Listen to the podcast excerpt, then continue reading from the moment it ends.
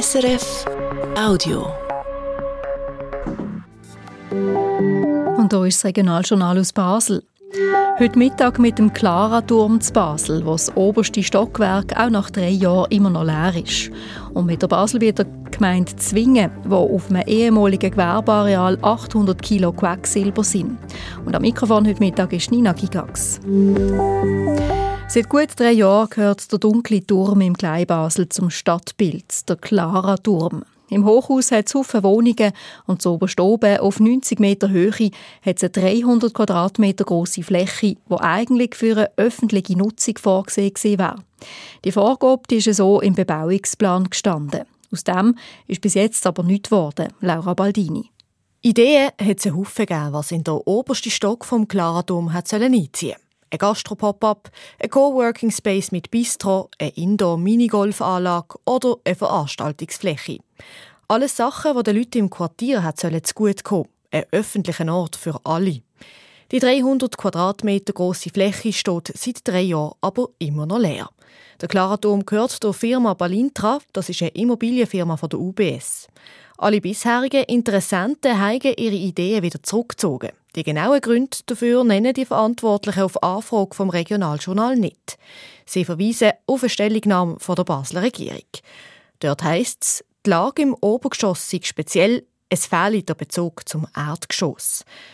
Wie also geht es jetzt weiter im Obergeschoss vom Clara Dom? Die Verantwortlichen von der Balintra schreiben, sie könnten sich vorstellen, mit der Miete weiter arbeiten so dass die Miete nur kostendeckend ist. Oder dass sie die Miete würden anpassen je nach Gewinn vom Unternehmen, das die Fläche mietet. Wenn das alles nicht klappe, dann wollen sie halt gleich prüfen, ob in obersten Stock nicht doch Wohnungen reinkommen So einfach geht das dann aber nicht. Der Besitzerin sind nämlich die Hände gebunden. Das schreibt auch die Regierung so.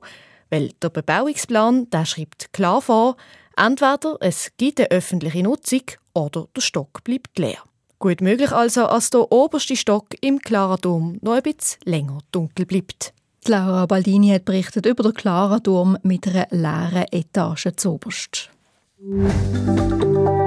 Zwingen in Baselbiet in einer Halle hat es Quecksilber im Boden und in der Luft. Darum ist die seit fünf Jahren gesperrt. Jetzt haben Behörden ihre Untersuchungen abgeschlossen und wollen das Gewerbeareal sanieren. Die Sanierung ist allerdings nicht ganz einfach, weil das Quecksilber eben auch in der Luft ist. Darum müssen wir es in zwei verschiedenen Etappen wegnehmen. Anfangen kann die Sanierung Mitte nächstes Jahr und dauern tut sie etwa drei Jahre. Und auch nachher müssen wir das Grundwasser noch überwachen, schreibt die Basel bei der Baudirektion. Kosten tut die Sanierung voraussichtlich knapp 10 Millionen Franken. Der Kanton übernimmt die Kosten, weil der eigentlich verantwortliche Betrieb Konkurs ist. In der Gewerbehalle zu Zwingen sind ursprünglich Schwimmbäder produziert worden. Und der Basler Pharmakonzern Roche setzt in Zukunft noch mehr auf künstliche Intelligenz und schafft für das mit einer amerikanischen Firma zusammen. Das Ziel ist es so, in der personalisierten Medizin vorwärts zu machen, schreibt Roche heute Morgen. Die Rede ist von Präzisionsmedizin, wenn die künstliche Intelligenz mit der Diagnose von Fachleuten kombiniert ist. Roche wird hier Marktführer werden. Wer wird Gemeinderätin oder Gemeinderat werden? Auf diese Frage melden sich gerade in kleineren Gemeinden im Baselbiet nicht ein Haufen Leute. Ausser Waldenburg. Da ist es kein Problem, Freiwillige zu finden für lokale Behörden und der Gemeinderat. Es hat sogar schon ein paar Mal eine Kampfwahl gegeben. Und auch jetzt, bei der Wahl am 3. März, gibt es wieder so eine. Die Gemeindepräsidentin Andrea Kaufmann freut es. 2007 haben wir eigentlich nie grosse Vakanzen gehabt. Wir haben eigentlich immer alle Gemeinderatssitze besetzen können. Ja, also ich denke, das Interesse der Leute ist schon da. Bei uns dürfen ähm, mitdiskutieren, mitbestimmen und auch etwas bewirken in unserem Städtchen. Und ich finde das ja auch toll, dass wir so viele Leute haben, die sich engagieren.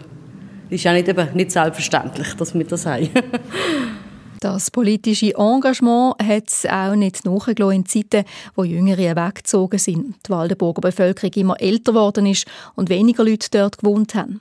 Wieso das jetzt wieder anders ist und das Dorf wieder wächst, mehr Leute kommen und wie sich das dann auf die politische Beteiligung auswirkt, das hören Sie heute zu oben bei uns in unserer Obensendung wie gewohnt am halber sechs auf SRF 1. Das war ein Podcast von SRF.